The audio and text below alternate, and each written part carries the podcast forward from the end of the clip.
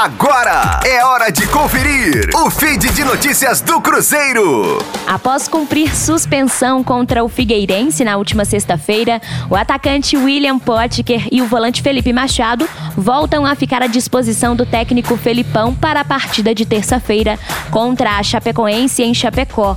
O duelo é válido pela 23ª rodada da Série B do Campeonato Brasileiro.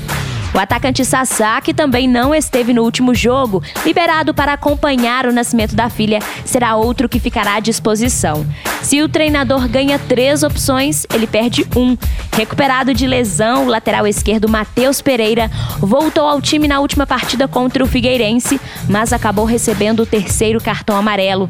O técnico Felipão disse que o clube não vai mais contratar jogadores para a sequência da Série B, então os reforços podem vir do próprio grupo.